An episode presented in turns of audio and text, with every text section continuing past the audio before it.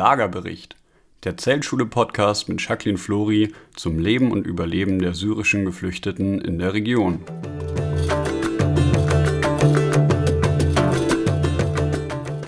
In diesen Tagen wird im Libanon die Tapir-Schule eröffnet. Das ist die bereits 35. Zeltschule.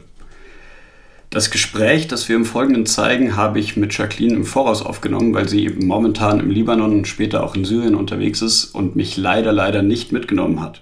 In diesem Gespräch haben wir uns darüber unterhalten, was denn das Besondere an dieser Tapir-Schule ist und warum sie in einem Haus gebaut wurde als Zeltschule. Außerdem darüber, was die Perspektive für die Menschen in der Region ist und wie lange sie wahrscheinlich dort noch ausharren müssen. Und zu guter Letzt auch, wie weit dieser Verein jetzt mit schon 35 Schulen überhaupt noch wachsen kann, wenn er allein durch private Kleinspenden finanziert wird. Viel Spaß beim Zuhören.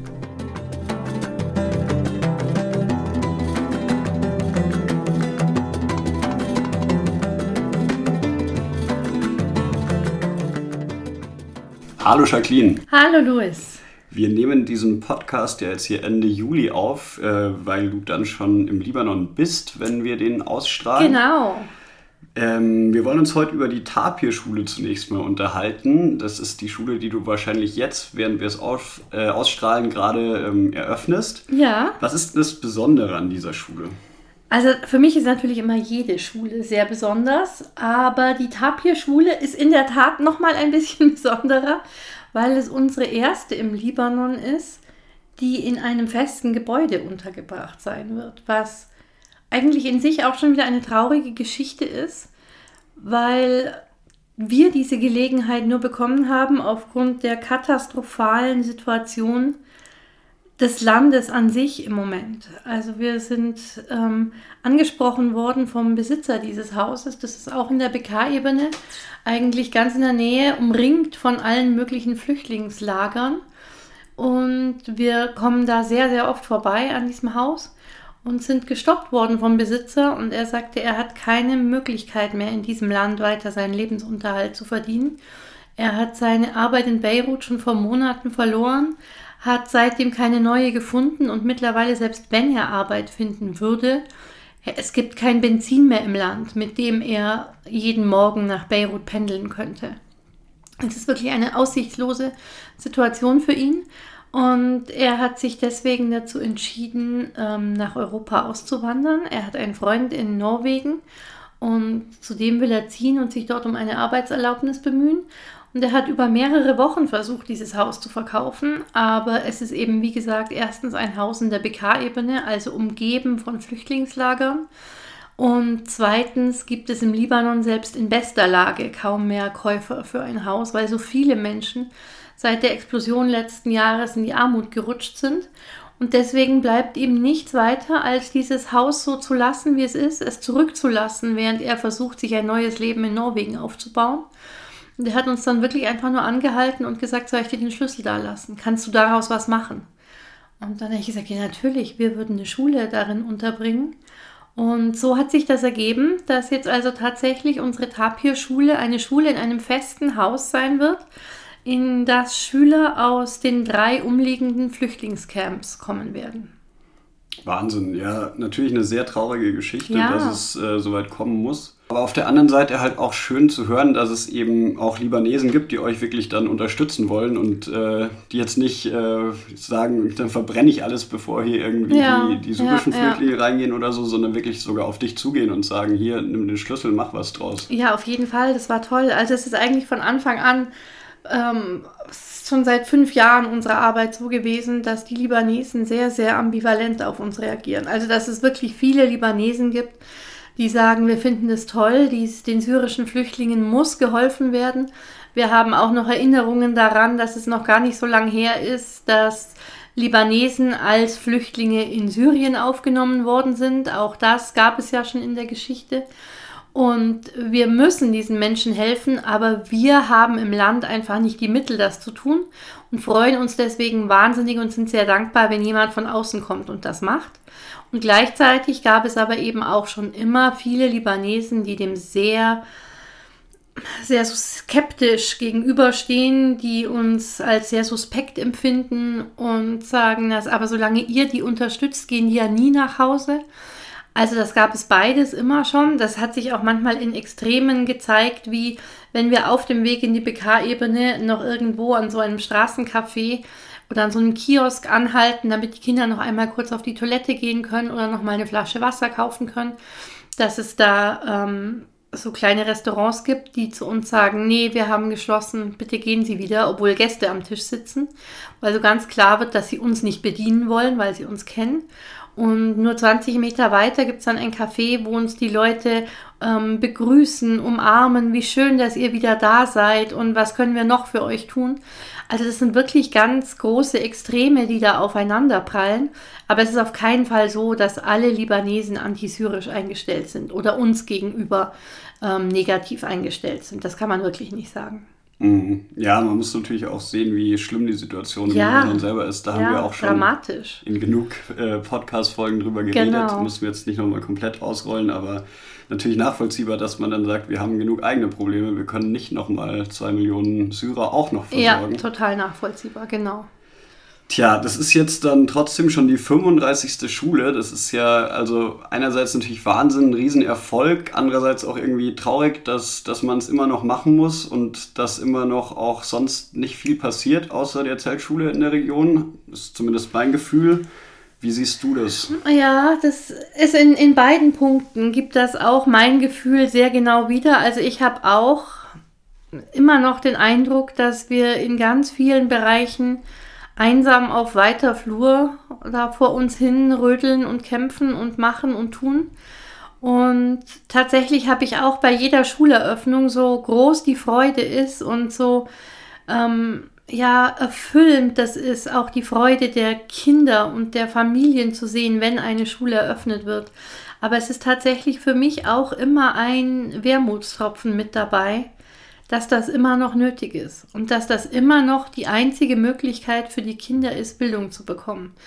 Und das ist immer noch so ein Stück Ungläubigkeit, dass da, ich habe das Gefühl, von Jahr zu Jahr in dieser Arbeit stärker wird, dass man nicht glauben kann, dass sich da immer noch nichts geändert hat, dass da auf einer höheren Ebene immer noch nichts passiert ist und es immer noch keine andere Institution gibt, sei es der UNHCR, seien es europäische Außen- und Entwicklungsministerien, dass da immer noch niemand gekommen ist, um zu sagen, ja, schön, dass ihr da jetzt die letzten Jahre dran rumgedoktert hat, habt, aber jetzt stellen wir hier großflächig eine Lösung in dieser Region zur Verfügung. Und das ist schon immer auch bei jeder Schuleröffnung noch ein großer Wermutstropfen. Aber nichtsdestotrotz sind wir natürlich wahnsinnig stolz, dass wir unglaublicherweise unsere 35. Schule eröffnen. Also wenn mir das vor fünf Jahren jemand gesagt hätte, hätte ich ihn für verrückt erklärt. Aber es ist nun tatsächlich so und wir sind natürlich stolz darauf. Aber wir würden uns natürlich auch wünschen, dass es unsere Schulen nicht braucht. Ja, na klar. Ähm, ja, wie lange denkst du, wird es noch so weitergehen müssen? Also jetzt zum einen, dass, dass die Schulen betrieben werden, zum anderen, dass wir auch immer weiter expandieren müssen. Es, es ist ja, es wird ja irgendwann unüberschaubar. ja, also meine Kinder würden wahrscheinlich sagen, es ist schon manchmal unüberschaubar mit den, mit den Schulen. Also es passiert jetzt in den letzten Monaten immer öfter, dass wenn wir im Auto sitzen und an einem Camp parken, dass äh, meine Kinder dann vor dem Aussteigen sagen, welche Schule ist das jetzt nochmal? Und das wäre vor eineinhalb Jahren noch nicht passiert. Da wussten die schon aus 200 Meter Entfernung, wenn sie das Camp gesehen haben, ah, wir sind wieder da. Also es wird natürlich schon immer schwieriger. Es wird auch bei unseren Reisen immer schwieriger, wirklich alle Schulen zu besuchen. Und das ist aber ganz wichtig, damit sich die Kinder, damit sich nicht einzelne Kinder irgendwie benachteiligt oder weniger geliebt oder als weniger wichtig empfinden, wenn wir in zehn Schulen waren und in fünf anderen aber nicht. Also es wird natürlich schwieriger, diese, diese Masse zu managen, das ist völlig klar. Aber ich glaube und fürchte, dass es uns noch eine ganze Weile geben muss, eben aus dieser Ermangelung von Alternativen heraus die ich traurigerweise nicht sehe. Es gibt noch niemand, der sich gemeldet hätte und gesagt hätte, wir übernehmen das. Von here on out machen wir weiter. Und auch weil ich gerade in der Situation im Libanon nicht sehe, dass die Menschen irgendeine Möglichkeit hätten, sich selbstständig zu versorgen. Also es ist einfach im Moment und für die nächsten Jahre nicht an Rückkehr nach Syrien zu denken. Und es ist aber ebenso aussichtslos zu hoffen, dass es irgendwann eine Arbeitserlaubnis für die Syrer geben wird im Libanon. Also diese hilflose Schwebesituation, dieses ihr dürft euch hier aufhalten, aber das ist das Einzige, was ihr dürft, die wird einfach noch bestehen bleiben und solange die bestehen bleibt, braucht man auch unsere Hilfe. Und solange unsere Hilfe benötigt wird, wollen wir natürlich dann auch so viele Menschen wie möglich erreichen, weil einfach der Libanon ähm, eine unfassbar große Zahl an syrischen Flüchtlingen aufgenommen hat und wir davon im Moment natürlich nur einen Bruchteil unterstützen können. Und wir werden alles tun, was wir können, um diese Zahl größer werden zu lassen. Ja, das wäre auch direkt meine nächste Frage. Wie weit denkst du, kann man denn dieses Wachstum noch fortführen? Also wir sind ja vor allem, also was heißt vor allem, wir sind spendenbasiert, aber vor allem auch kleinspendenbasiert. Also ja. Wie, wie lange kann das noch so weitergehen? Wir haben uns jetzt in fünf Jahren von einer auf 35 Schulen hochgeschraubt quasi und das, es wäre ja noch Potenzial für mehrere hundert Schulen, die eigentlich gebaut werden müssen, sofort. So ist es, ja. Aber ist es machbar? Gibt es so viel Potenzial von hier Spenden aus Deutschland, Österreich, Schweiz? Das ist ja so das was ja, das ist die große Frage. Also ich habe in den letzten fünf Jahren wahnsinnig viel gelernt zum Thema machbar und nicht machbar sein. Und ich bin, ich bin noch vorsichtiger in meiner Entscheidung darüber geworden als vorher, weil das ja tatsächlich mit einer der Gründe war, warum die Zeltschule überhaupt gegründet worden ist, dass so viele Menschen davon überzeugt waren, dass das nicht geht und dass es mir eben ganz wichtig war, meinen Kindern zu zeigen, dass viel mehr geht, als man denkt, wenn man nur den Anfang macht. Und wenn, wenn man mir, wie ich vorhin schon gesagt ha habe, gesagt hätte, dass wir jetzt 35 Schulen hätten, das wäre definitiv etwas gewesen, was nicht mal ich für machbar gehalten hätte. Und ich glaube deswegen schon, dass es kaum Grenzen des Machbaren gibt. Also ich glaube, dass sie wirklich sehr, sehr, sehr weit gesteckt sind. Und dass wir uns einfach viel mehr trauen und viel mehr zutrauen und viel mehr versuchen müssen. Und deswegen halte ich es auch durchaus für möglich, noch sehr viel weiter zu expandieren. Und wie du schon gesagt hast, ist es auch mehr als nötig, um weiter zu expandieren. Und was bei unserer Projektstruktur einfach der ganz große Vorteil ist, ist, dass wir auf der deutschen Seite sehr, sehr wenig Mitarbeiter brauchen.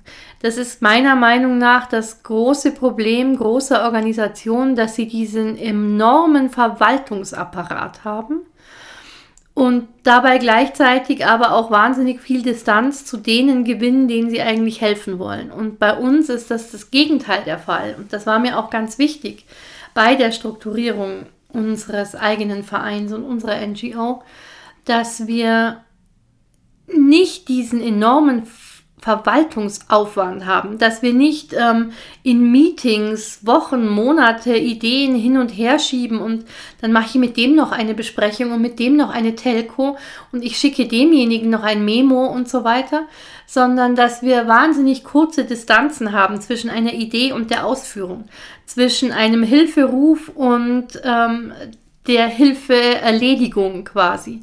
Also wir haben sehr kurze Wege und wir haben deswegen auf unserer deutschen Seite so wenig Angestellte. Also wir sind jetzt im Moment drei Festangestellte mit dir als Praktikanten, der du noch dazu kommst, Louis.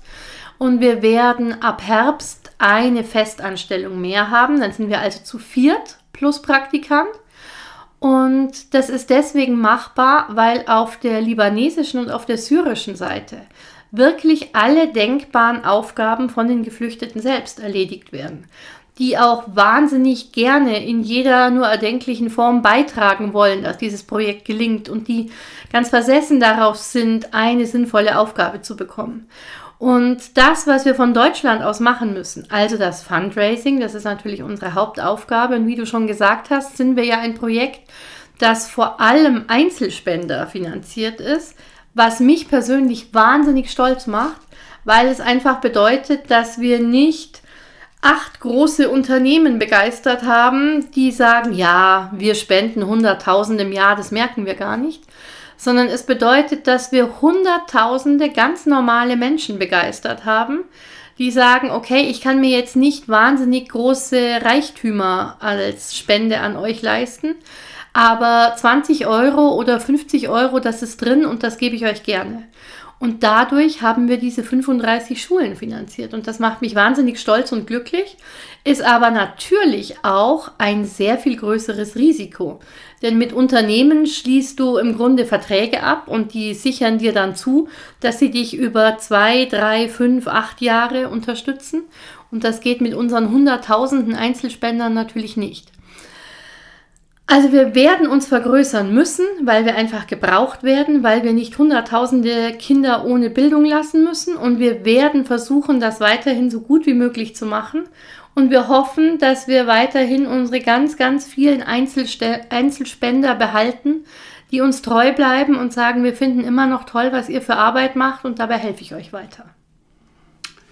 Ja, ich wollte an der Stelle noch mal ganz kurz sagen, weil ich das in einer anderen Folge schon mal selber bei mir gemerkt habe, dass ich da was vergessen habe, dass wir ja nicht nur äh, wir drei beziehungsweise jetzt dann vier hier im Büro sind, sondern natürlich auch hier noch Ehrenamtliche haben, Auf die jeden Fall. uns das ist wahnsinnig ganz, ganz unterstützen. wichtig. Ja. Wenn hier zum Beispiel mal wieder das ganze Büro überquillt mit Verpackungsmaterial, dann ist am nächsten Tag sofort sagen drei Leute, ich komme im Auto vorbei und fahr's weg oder wenn Zeitungen verschickt werden, das würden wir natürlich alleine auch hier Ohne Ehrenamtliche wäre es nicht möglich. Ja. Nein, nein. Genau, ähm, trotzdem die Frage, ähm, ob dann hier auch darüber, darüber nachgedacht wird, mal sich an staatliche Unterstützung zu stellen, äh, zu wenden. Das wird mich, werde ich immer wieder gefragt, warum wir das nicht machen oder ob wir das machen. Ja, das werde ich tatsächlich auch immer wieder gefragt. Und das ist zur Abwechslung mal was, wo es eine ganz, ganz klare Antwort gibt. Und die klare Antwort ist nein, das machen wir nicht. Und zwar aus dem Grund, dass sobald wir auf unserer deutschen Seite öffentliche Gelder beantragen und mit Sicherheit auch bekommen würden, wären wir verpflichtet, diese auf der anderen Seite, also im Libanon und in Syrien, auch in Zusammenarbeit mit den dortigen Regierungen auszugeben. Und das ist in beiden Ländern für mich gleich undenkbar. Also in Syrien, denke ich, ist es jedem klar, warum wir nicht Spendengelder in Absprache mit dem Assad-Regime ausgeben können. Aber auch im Libanon ist es für mich wirklich unvorstellbar, ähm, das zu tun, weil die libanesische Regierung, selbst diese technokratische Übergangsregierung jetzt, so wenig vertrauenswürdig ist, auch so wenig Vertrauen vom Volk genießt, so wenig vom Volk gewollt ist und so wenig das, das Wohlwollen und das Wohlbefinden des Volkes im Sinne hat, dass eine Zusammenarbeit für mich deswegen nicht möglich wäre. Ich, für mich ist es sehr wichtig, gerade weil wir eben Hunderttausende Einzelspender haben, die uns ihr Geld anvertrauen, dass ich als die Person, die vor Ort ist, auch dafür garantieren kann, dass das Geld dort ankommt, wo es hin muss.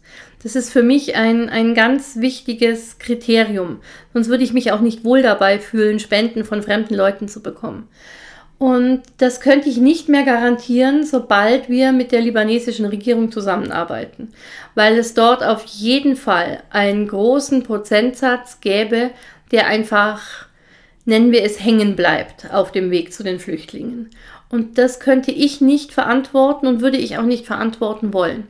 Und deswegen ist es mir wichtig, dass wir dort wirklich ganz unabhängig von der politischen Situation, ganz unabhängig von der Regierung agieren können, weil wir privat finanziert sind und weil wir uns von niemandem reinreden lassen müssen.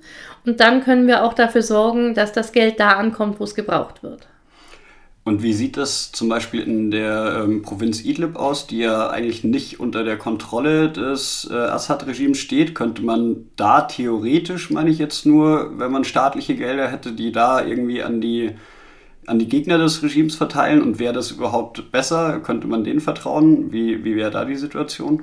Ich würde Gelder, die mir anvertraut werden durch eine Spende, nie jemand anderem anvertrauen wollen. Also ich würde das keiner politischen Partei, die eigene Interessen verfolgt, egal auf welcher Seite, anvertrauen wollen, weil ich nicht glaube, dass es, wenn man politisch motiviert ist, möglich ist, wirklich fair an Bedürftige zu verteilen. Also egal welcher politischen Partei in Syrien derjenige, der das Sagen hat, dann angehören würde, er würde mit Sicherheit die eigenen Leute vielleicht auch nachvollziehbarerweise bevorzugen. Und deswegen halte ich es für ganz wichtig, dass Hilfsgüter und Hilfsgelder von Menschen verteilt werden, die wirklich neutral sind und die das Wohl aller im Auge haben und nicht das Wohl gewisser politischer Ziele. Okay, das ist nachvollziehbar. Wenn du jetzt sagst, du siehst kein Ende irgendwie in Sicht, du denkst, es geht noch bestimmt jahrelang weiter, die Flüchtlinge können zum einen nicht zurück nach Syrien, zum anderen ist auch nicht absehbar, dass sie im Libanon irgendwann anständige Unterstützung bekommen oder geschweige denn arbeiten dürfen, Schulbildung bekommen. Wie lange denkst du, kannst du persönlich das noch so stemmen? Das ist ja schon Wahnsinn. Du bist hier unter der Woche permanent im Büro, dann 24-7 erreichbar für die Geflüchteten per Telefon und bist jede Ferien im Prinzip drüben im Libanon. Denkst du manchmal drüber nach, mal irgendwie ein Sabbatjahr zu machen? Oder, also ich stelle es mir sehr, sehr hart vor. ähm, nein, darüber denke ich tatsächlich nicht nach und ich empfinde es auch gar nicht als hart. Also wenn du das jetzt so sagst, das klingt hart, aber ich tatsächlich, wenn man drin steckt, ist es gar nicht so hart. Also im ganz im Gegenteil. Ich habe ja bis vor einem Jahr ähm, hatte ich ja noch eine in Anführungszeichen richtige Arbeit und habe das, habe die Zeltschule ehrenamtlich in meiner Freizeit gemacht. Und was ich jetzt mittlerweile auch unvorstellbar finde und was, was tatsächlich nicht mehr möglich wäre. Irrsinn, sich und allein die Tatsache, dass ich eben im letzten Sommer zur Zeltschule wechseln konnte, also meine Arbeit aufgeben konnte, um bei der Zeltschule angestellt zu werden, das habe ich als solches Privileg empfunden und empfinde es auch immer noch als Privileg, dass es mir wirklich erlaubt ist, das, was ich so gerne mache und was mir so viel bedeutet und was ich so zutiefst sinnvoll finde, beruflich zu machen, das ist ein Geschenk. Und dass ich, ich bin sehr, sehr gerne die Vormittage mit euch im Büro und mache da alles Organisatorische, was es auf der deutschen Seite zu tun gibt. Und ebenso gerne bin ich dann auch die Nachmittage ähm, zu Hause und mache telefonisch vor Ort im Libanon und in Syrien die Lebensmittelbestellungen, die Elterngespräche, die Lehrerkonferenzen. Das macht mir auch unheimlich viel Spaß. Und diese Erreichbarkeit 24/7, das ist das hast du wahrscheinlich deswegen gefragt, weil du mich jetzt gezwungen hast, zum ersten Mal einen Podcast ohne Handy zu machen. Ich habe nämlich normalerweise auch im Podcastraum ähm, immer mein Handy zwar auf lautlos dabei, weil es könnte ja immer was sein. Und die Erfahrung hat gezeigt, dass auch immer dann, wenn ich eine Viertelstunde von meinem Handy getrennt bin, dann passiert irgendwas im Libanon. Und Louis hat heute mich gezwungen, dass wir das ohne machen, weil mein Handy halt auch tonlos, wenn ich Nachrichten bekomme, ein, ein Geräusch macht, das die Mikrofone einfangen. Also diese, diese rund um die Uhr Erreichbarkeit empfinde ich tatsächlich auch gar nicht als große Belastung, weil es, ich glaube, das hängt damit zusammen, weil das für mich nicht Flüchtlinge sind, nicht nicht Wildfremde, die was von mir wollen und die Betreuung und Betütelung und Kümmerung brauchen, sondern das sind Menschen, über die ich in den fünf Jahren einfach eine Beziehung aufgebaut habe. Die ganz große Mehrheit kenne ich jetzt schon lange und ich kenne ihre Geschichten, ihre, ihre Traumata, die sie im Krieg erlebt haben, die Verluste, die sie erlitten haben. Und wenn ich von diesen Menschen höre, dann ist das für mich keine Belastung. Im Gegenteil, es ist etwas zutiefst Befriedigendes zu wissen, dass Menschen, die in so großer Not sind, mich als Ansprechpartner empfinden. Und es ist noch befriedigender, wenn die Anliegen, die sie haben, auch tatsächlich gelöst werden können. Also das ist so ein tolles Gefühl, wenn jemand dort ein Problem hat und ich kann es einfach lösen. Und nach drei Tagen habe ich, hab ich eine, eine Antwort darauf und sage, so, jetzt ist es besser, siehst du? Gut, dass du dich an mich gewandt hast, wir konnten das klären. Und das ist so toll und das ist so erfüllend, dass ich das in keinster Weise als Stress oder Belastung oder, oh, ich muss mich da mal rausnehmen und beurlauben und gar nicht. Ich, ich genieße das, dass ich das machen darf, was ich mache. Ja, dann hoffe ich auf jeden Fall, dass du weiterhin auch die Energie und auch die Kreativität dafür aufbringen kannst. Ich wollte jetzt eigentlich schon ähm, den Podcast an dieser Stelle beenden, aber eine Sache hätte ich noch, weil ja. du gerade sagst, äh, Probleme, die die Leute vor Ort haben, einfach zu lösen. Da fällt mir das Thema Bäckereien ein. Wir sind ja eine Zeltschule, eigentlich eine ja. Schulorganisation äh, ja. im Prinzip, aber wir machen ja nicht nur Bildung. Wir versorgen ja sowieso auch die ganzen Lager mit Essen, alle im Prinzip alle Familienmitglieder der Schulkinder, damit sie nicht auf die äh, Felder müssen zum Arbeiten. Und wir bauen auch inzwischen Bäckereien. Was hat es ja. damit auf sich? Ja, das ist ein super Beispiel für genau diese Problemlösung, weil wir ja eben Lebensmittel verteilen in den Lagern.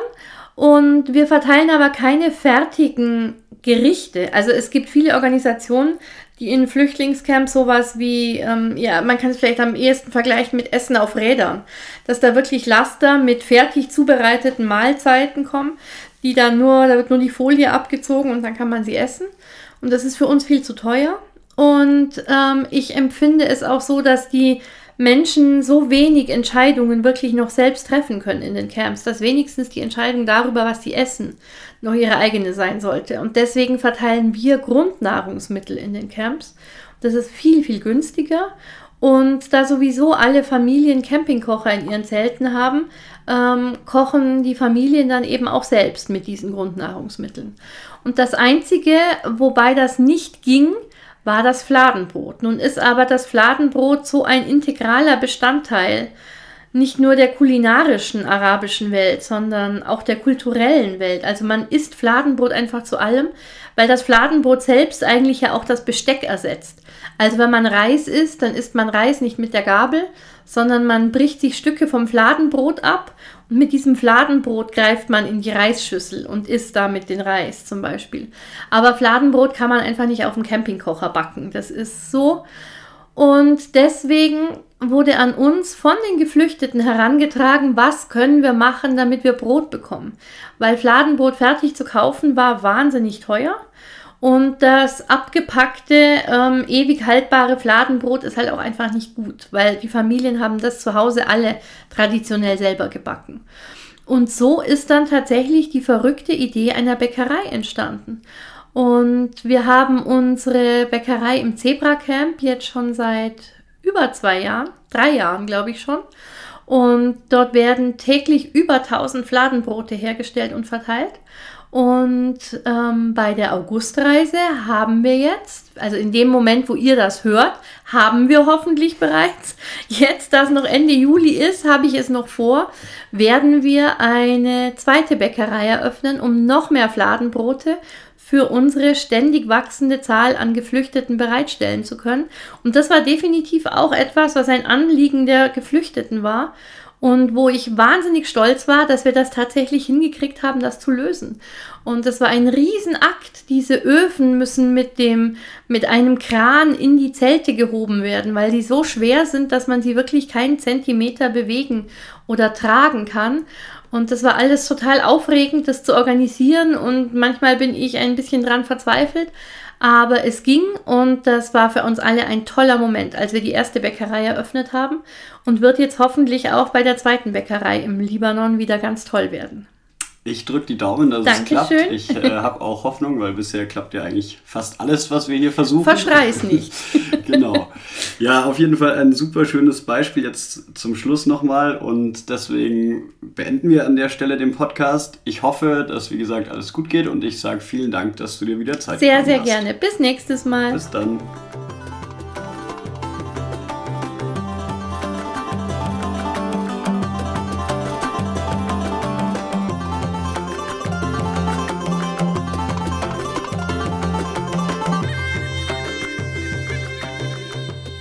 So, das war's auch schon wieder mit unserem Podcast, unter anderem zur Tapir-Schule, zu den Zeltschulen Bäckereien und vielen anderen Themen. Vielen Dank fürs Zuhören. Wenn Sie Lust bekommen haben, auch uns zu unterstützen und unsere Arbeit zu unterstützen, dann schauen Sie doch einfach mal auf unserer Website vorbei. Der Link steht unten in der Podcast-Beschreibung in den Show Notes. Wenn Sie Anregungen, Fragen oder Kritik zum Podcast haben, dann gerne direkt an die E-Mail podcast.zeltschule.org. Und ansonsten freue ich mich, wenn Sie nächste Woche wieder einschalten.